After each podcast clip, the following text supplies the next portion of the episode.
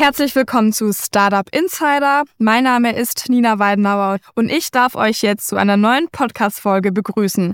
In der Folge spreche ich mit Paul Hock. Er ist Geschäftsführer und Co-Founder von Green Fusion. Green Fusion bietet eine intelligente SaaS-Lösung an, die es Wohngesellschaften und Wärmeverbrauchern ermöglicht, Wärme- und Energiesysteme sektorübergreifend zu steuern und zu optimieren. Mit dieser Lösung konnte das Startup schon letztes Jahr Erfolge feiern, sowie jetzt eine Seed-Runde mit super Investoren in Höhe von 2,7 Millionen Euro. Ja, ich will euch jetzt auch gar nicht zu viel verraten. Hört doch einfach selber in die Podcast-Folge jetzt rein. Startup Insider Daily. Interview.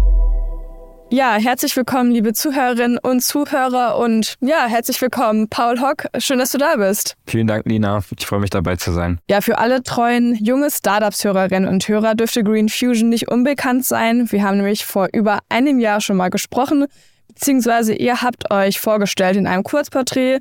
Damals war Green Fusion unter drei Jahre alt und ihr habt noch kein Investment über einer Million Euro eingesammelt. Das hat sich wohl jetzt diese Woche geändert, oder?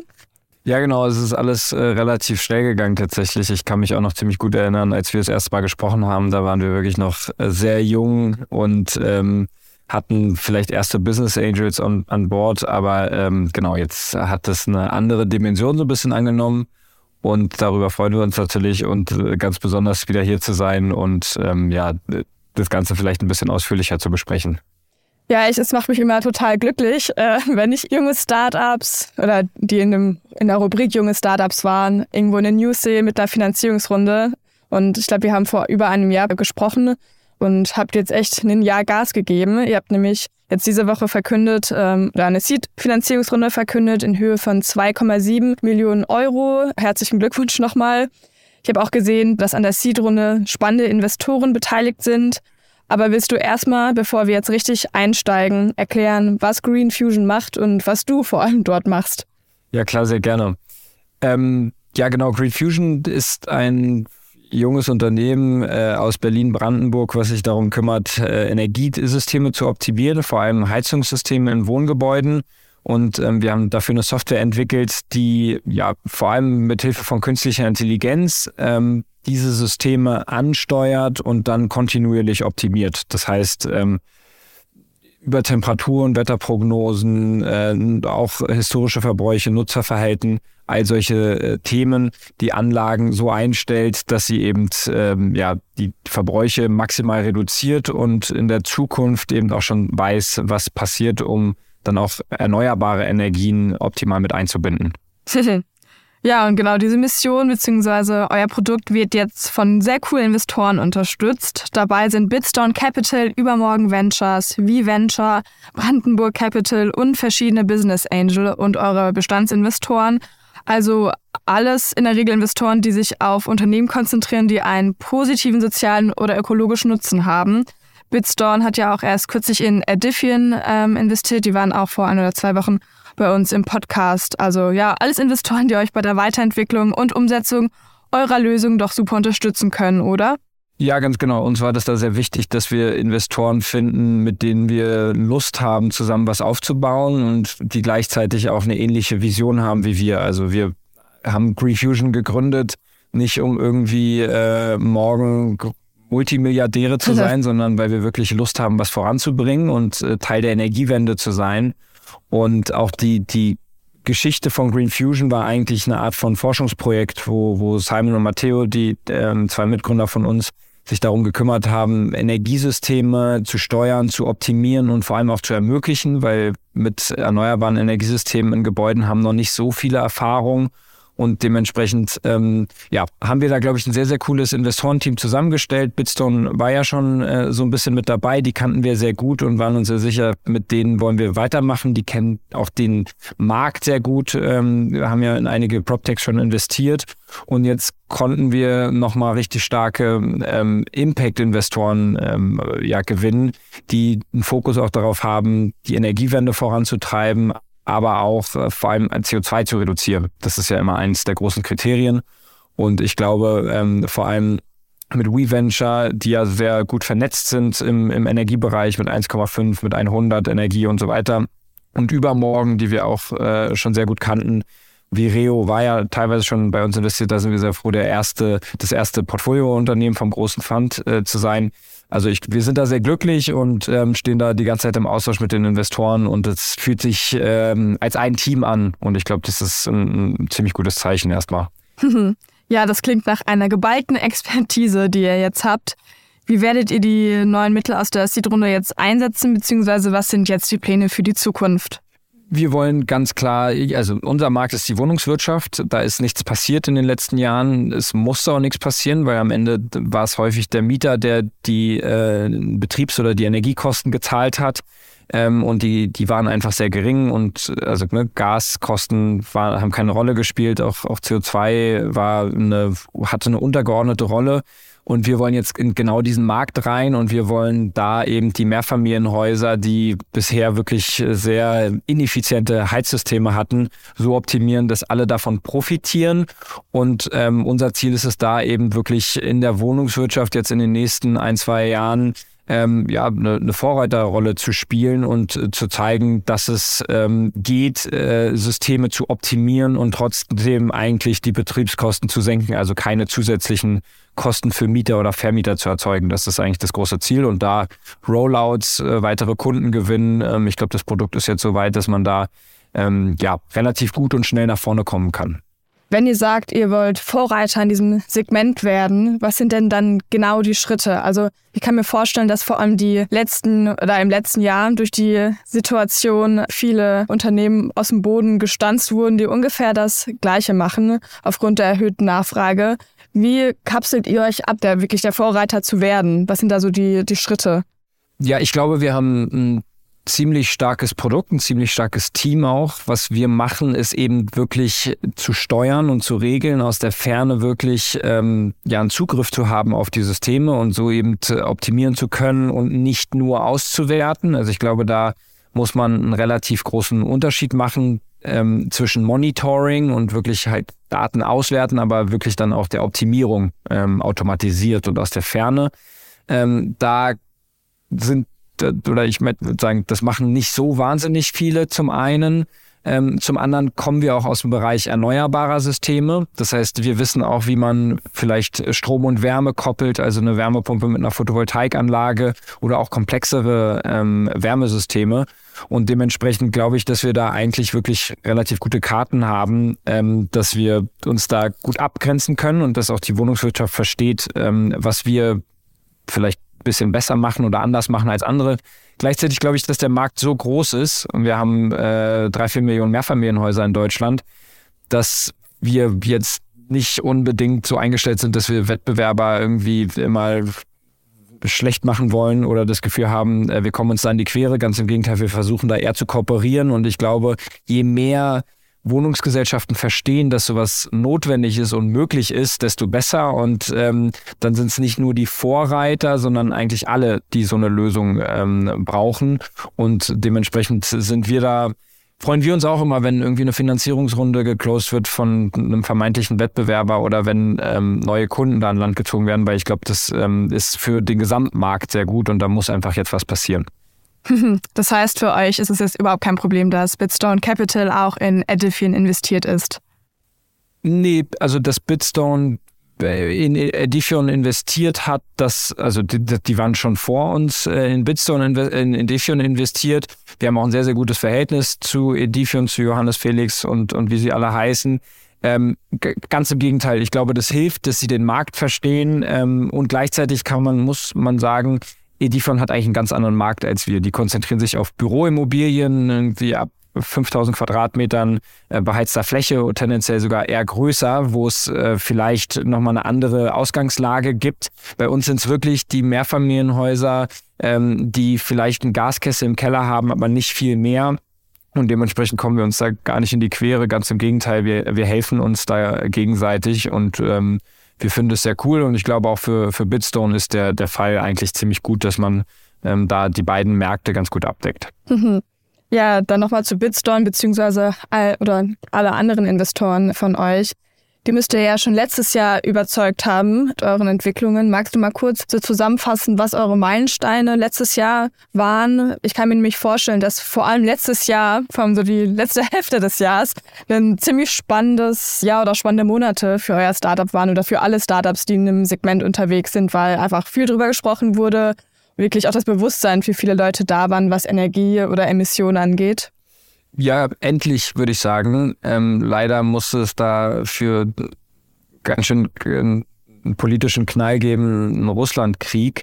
Ähm, aber völlig richtig. Also ne, durch die Gaspreisexplosion und auch durch die Abhängigkeit, ähm, die jetzt irgendwie zum, zum, zum Tragen kam, ähm, haben das sehr viele verstanden und das erste Mal auch darüber nachgedacht, wie heiz ich denn eigentlich, was kann ich denn da besser machen, wie kann ich einsparen. Und ähm, dementsprechend war das auf jeden Fall ein turbulentes Jahr.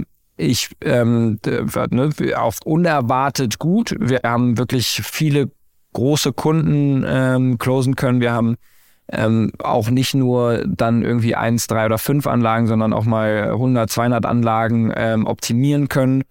Ähm, und dementsprechend waren wir da wirklich sehr, sehr zufrieden. Und ähm, gleichzeitig gab es natürlich auch auf dem Investmentmarkt einen kleinen Einbruch. Also das muss man auch ganz klar sagen, ähm, dass äh, genauer hingeschaut wurde aus meiner Sicht. Ähm, und auch nicht jedes Startup, was jetzt irgendwie was mit Energie und Einsparung und Optimierung äh, zu tun hat, ähm, sehr, sehr einfach eine, eine, eine Finanzierung bekommt. Also ich glaube, wir können da sehr glücklich und auch so ein bisschen stolz auf uns sein, dass es geklappt hat, weil wir schon auch gemerkt haben, dass eine gewisse Zurückhaltung da ist und dass man ähm, die richtigen Themen adressieren muss. Ähm, und ähm, ja, ich glaube, die Kombination ähm, war dann ziemlich gut. Dann ähm, haben wir noch äh, mit Nina eine super gute äh, Mitgründerin äh, gewinnen können, die von Sonnen kam und da schon sehr viel mitgebracht hat und ich glaube, die äh, in der Kombination hat und dann auch mit der Unterstützung auch von Bitstone ähm, hat es dann sehr, sehr gut geklappt, dass wir wirklich am Ende ein deutliches Überangebot auch an Investoren hatten, wo wir dann einfach auch so ein bisschen gucken mussten, was passt für uns jetzt für die nächste Runde, wo haben wir das Gefühl, zusammen können wir was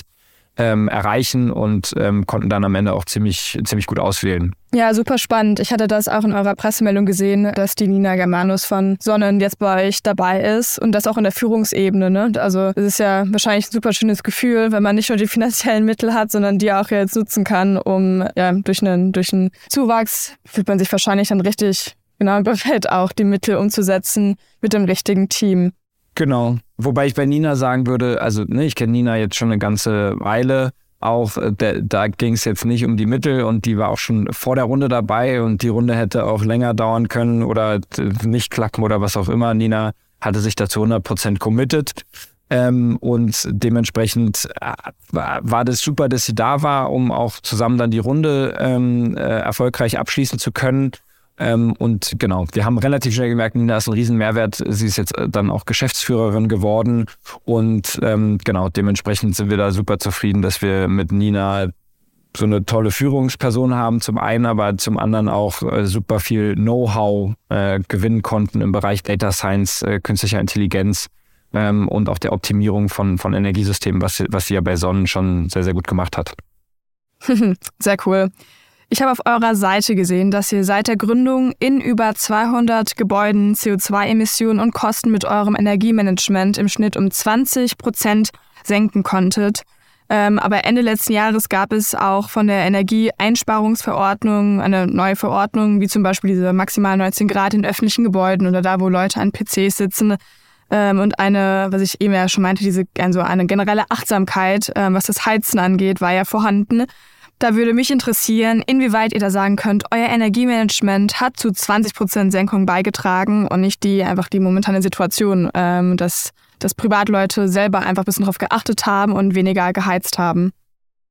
Ja, ist ein, ist ein sehr guter Punkt. Ähm, also zum einen sind wir in Wohngebäuden, dementsprechend gab es da oder gibt es da auch eine Energieeinsparverordnung aber jetzt nicht so wie in öffentlichen Gebäuden mit den 19 Grad. Es hat die eine oder andere Wohnungsgesellschaft gesagt, okay, wir führen jetzt eine Nachtabsenkung ein.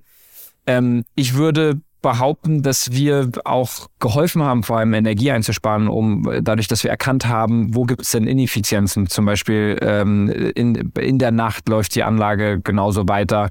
Ähm, ich habe extrem hohe Vorlauftemperaturen ähm, und dementsprechend glaube ich, also ne, die, die Einsparungen wären jetzt nicht möglich gewesen, einfach nur weil irgendwie ein, zwei Mieter ähm, ihre, ihre Heizung auslassen, sondern das muss äh, zentral auch mit gesteuert werden. Ich würde schon behaupten, ähm, dass, dass ein Großteil der Einsparungen dann wirklich auch durch die zentrale Erzeugung ähm, erwirkt werden können. Klar ist der Mieter oder die Mieterin am Ende eine Unbekannte, die wir teilweise nicht wirklich gut beeinflussen können. Und das ist auch teilweise ein Problem, dadurch, dass ähm, alle einverstanden sind, okay, ich habe nur 22, 23 Grad in meinen Räumen und eine Partei sagt, nee, ich hatte immer 26, ich brauche die jetzt. Und dann steht die Wohnungsgesellschaft auch immer so ein bisschen vor der Frage, was machen wir jetzt? Ähm, lassen wir eine Partei nörgeln und ähm, lassen das auf 22 Grad oder müssen alle mitzahlen? Weil am Ende zahlt nicht jede Partei ihre eigenen Kosten, sondern das ist ein, ähm, äh, ein Durchschnitt, je nach Berechnung 70, 30, was auch immer, ähm, von den ganzen Parteien. Und um auf deine Frage zurückzukommen, äh, zu, ich bin, also ne, wir haben extrem gute Ergebnisse erzielen können, dadurch, dass wir äh, Temperaturen reduziert haben. Am Ende war es sicher auch der, der Mieter, die Mieterin, die ähm, mit einsparen konnte. Aber die meisten Ergebnisse, ähm, die haben wir ähm, unabhängig davon erzielen können und haben eigentlich, und das ist eigentlich immer unser Ziel, versucht, den, den Komfort nicht zu reduzieren, aber bei der Erzeugung effizienter zu sein. Ähm, damit wir eigentlich kein, kein, also damit der Mieter oder die Mieterin eigentlich nichts davon merkt, dass optimiert wird. Weil die Temperaturen sind eigentlich so hoch, dass ähm, auch mit 10, 20 Prozent weniger äh, die gleiche Temperatur ähm, im, in, in der Wohnung ähm, erreicht werden kann. Die Mieterinnen und Mieter saßen jetzt nicht wegen euch jetzt die letzten Monate im Gebäude mit 18 Grad, sondern konnten ihr Komfort, was du gerade meintest, bei, ich weiß nicht, was für die Komforttemperatur in Wohngebäuden ist, wahrscheinlich so 22 Grad. Die konnten dann diese 22 Grad behalten und ihr habt im Hintergrund das trotzdem optimiert. Genau, wir haben eben genau geguckt, wo gibt es Ineffizienzen, die eigentlich keinen Einfluss haben auf die Wohnungen. Zum Beispiel nachts brauche ich nicht so hohe Temperaturen. Die Nachtabsenkung äh, ist ein, ein, typischer Fall, ähm, aber auch viel zu Vorlauftemperaturen, die irgendwann mal eingestellt wurden. Ähm, als all solche Themen und dann eben auch so ein bisschen zu wissen, was passiert denn in der Zukunft? Brauche ich in drei Stunden so hohe Temperaturen oder eigentlich ähm, nicht? Und darüber kann man eben äh, sehr viel einsparen. Ich hatte ja eben schon mal die regulatorischen Entwicklungen bzw. Vorschriften wie die Energievereinbarung Energieeinsparungsverordnung oder allgemeine Klimaschutzgesetze erwähnt. Inwieweit betrifft euch das? Weil ich würde jetzt mal davon ausgehen, dass es euch eigentlich positiv beeinflusst bzw. eurem Geschäftsmodell zugutekommt oder sind diese Verordnungen vielleicht dann doch zu strikt oder zu genau, dass ihr gar nicht so viel Spielraum habt? Grundsätzlich würde ich behaupten, sind es auf jeden Fall die richtigen Schritte. Das für die Wohnungsgesellschaft ist es teilweise nicht ganz einfach, ähm, das einzuhalten. Wir haben, und das führt dann teilweise auch zu Verunsicherungen, denen, die äh, sozusagen bei uns ankommt.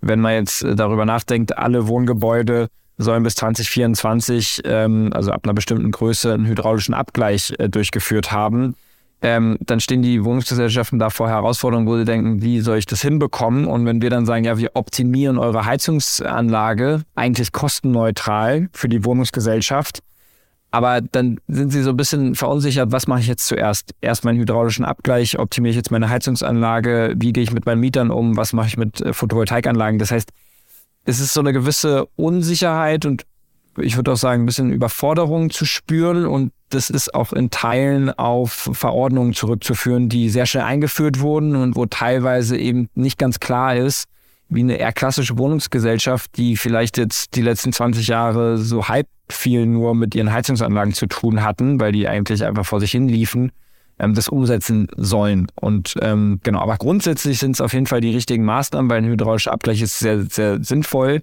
und hilft uns auch dann am Ende bei der Optimierung, ähm, wenn, wenn solche Maßnahmen dann davor schon durchgeführt wurden. Und euer System wird ja auch, oder ihr arbeitet ja viel mit ähm, KI, künstlicher Intelligenz. Das ist wahrscheinlich auch mitbekommen, die letzten Wochen gab es ja einen sehr großen KI-Boom, vor allem so in der kreativen Richtung. Aber euch tat dieser Boom doch bestimmt auch gut, weil ich kann mir vorstellen, dass davor viele ein bisschen skeptisch waren, ähm, warum ihr jetzt KI in eurem System benutzt Das hat euch doch bestimmt jetzt richtig gut den, ähm, den Rücken gestärkt, oder? Auf jeden Fall. Also ich glaube, dieses Thema ähm, KI ähm, gewinnt immer mehr an ähm, Relevanz und das merkt man in allen Bereichen eigentlich. Ich glaube, ist es auch wichtig, dass das in der Gesellschaft diskutiert wird, weil es vielleicht vor ein, zwei, drei Jahren noch eine deutlich höhere Skepsis gegeben hätte, auch bei einer eher klassischen Wohnungs Wohnungsgesellschaft. KI, was ist das? Kann ich dem Ganzen vertrauen? Ne? Da war noch alles sehr manuell und mittlerweile, glaube ich, ist das mehr und mehr Konsens, dass wir in Teilen der Gesellschaft auch künstliche Intelligenz brauchen, um ähm, bestimmte Dinge zu verbessern und zu verändern. Ähm, dementsprechend hat uns das äh, auf jeden Fall was gebracht. Wir saßen auch davor schon ähm, äh, also im, im, Büro auf dem AI-Campus, ähm, wo wir natürlich die innovativsten Themen mitbekommen haben, was uns auch viel geholfen hat, ähm, vielleicht auch die richtigen Leute zu finden, vielleicht die richtigen Themen zu adressieren. Und ähm, ich glaube, wir haben ein super starkes äh, Team, was sehr, sehr viel Erfahrung schon in verschiedenen Bereichen sammeln konnte und das Team ähm, wird auch sicher weiter ausgebaut. Und ähm, ich glaube, ehrlich gesagt, dass es in der Wohnungsgesellschaft mit der Kostenstruktur und auch mit dem Fachkräftemangel, den wir haben, wo eigentlich sich keiner mehr so richtig um die Optimierung kümmern kann, weil erstmal müssen Systeme eingebaut werden ähm, und äh, sich um die Ausfälle gekümmert werden. Dass es, äh, also, dass es eine künstliche Intelligenz fast geben muss, die dann am Ende diese ähm, drei, vier Millionen Mehrfamilienhäuser, aber 20 äh, Millionen ähm, Gebäude in Deutschland und die Heizungssysteme optimiert. Das kann nicht manuell passieren und ich glaube, das ist jetzt mittlerweile wirklich fast äh, allen klar und bewusst geworden. Bleiben wir mal bei künstlicher Intelligenz. Ähm, ich hatte ChatGPT, damit spiele ich immer ganz gerne ein bisschen rum, ähm, gefragt, ob es mir einen Witz über Impact Startups bzw. über euch ähm, schreiben kann. Und da würde ich jetzt gerne noch deine Expertenmeinung zu haben wollen, okay? Bitte, ja.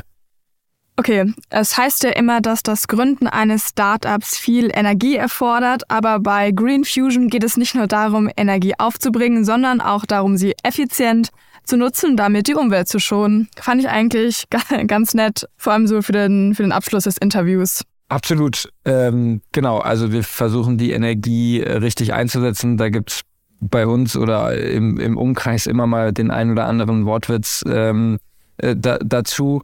Dementsprechend ja, völlig richtig. Wir versuchen äh, unsere Energie ähm, möglichst äh, effizient einzusetzen, ähm, sowohl im Alltag als auch mit unserer Software. Dann bin ich mal ganz gespannt, was die nächsten Monate bzw. Jahre mit sich bringen bei euch und wünsche dir natürlich ganz Erfolg. Bevor wir aber das hier beenden, noch eine Frage. Stellt ihr momentan ein, beziehungsweise welche Leute dürfen sich bei euch melden und wie am besten? Ja, ähm, alle bitte, die, die Lust haben, irgendwie Teil der Energiewende zu sein. Ich glaube grundsätzlich, klar, nach einer Finanzierungsrunde guckt man immer, ähm, wie man das Team an der einen oder anderen Stelle verstärken kann.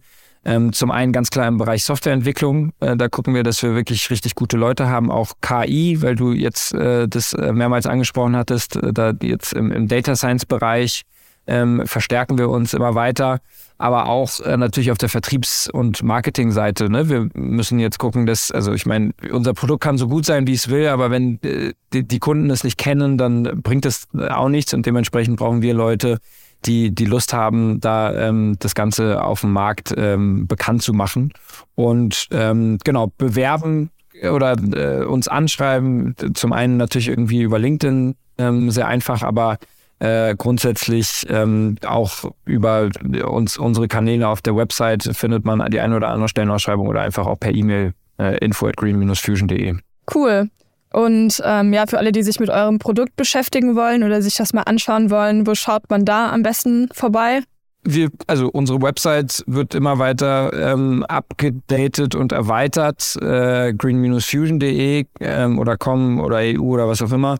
Ähm, und wir versuchen aber auch immer mehr auch bei LinkedIn die Leute mitzunehmen und zu zeigen, was wir machen, wo wir sind, bei welchen Veranstaltungen, ähm, was wir für neue Produktreleases rausbringen. Dementsprechend versuchen wir auf den, den, sozialen Kanälen eigentlich relativ aktiv zu sein. Gleichzeitig es ist eine relativ konservative Branche, dementsprechend äh, sind jetzt die ganzen Leute aus der Wohnungswirtschaft vielleicht auch nicht dauerhaft bei LinkedIn. Da muss man immer so ein bisschen gucken, was der beste Kanal ist. Und dementsprechend sind wir auch ab und zu mal auf einer äh, oder in der Zeitung vertreten, ganz klassisch. Ähm, genau. Also wir versuchen da eigentlich verschiedene Kanäle zu bespielen. Die Website sollte eigentlich immer am, am aktuellsten sein. Ja, super, ihr habt's gehört, schaut vorbei. Ähm, und ja, vielen Dank, Paul, für das Interview. Hat mir großen Spaß gemacht und ich würde sagen, wir hören uns dann wieder zur Series A, oder? Genau, ich äh, denke auch, ähm, da können wir fast schon den, den Termin festlegen, die wird's äh, sehr wahrscheinlich geben. Ähm, aber jetzt haben wir erstmal ein bisschen Zeit, um uns auf dem Markt äh, bekannt zu machen und äh, auch die Ergebnisse zu erzielen, um dann in der Series A richtig durchzustarten. Sehr cool. Dann bis bald. Danke, Nina. Bis bald. Startup Insider Daily, der tägliche Nachrichtenpodcast der deutschen Startup-Szene. Ja, vielen Dank fürs Zuhören. Ich hoffe, euch hat die Folge gefallen. Wenn ja, dann lasst doch gerne bei eurem Podcast-Player der Wahl eine Bewertung da oder folgt uns auf LinkedIn, like dort fleißig und, und ja, wir freuen uns über euer Feedback und ja, das war's erstmal von mir, Nina Weidenauer. Wir hören uns dann das nächste Mal morgen früh.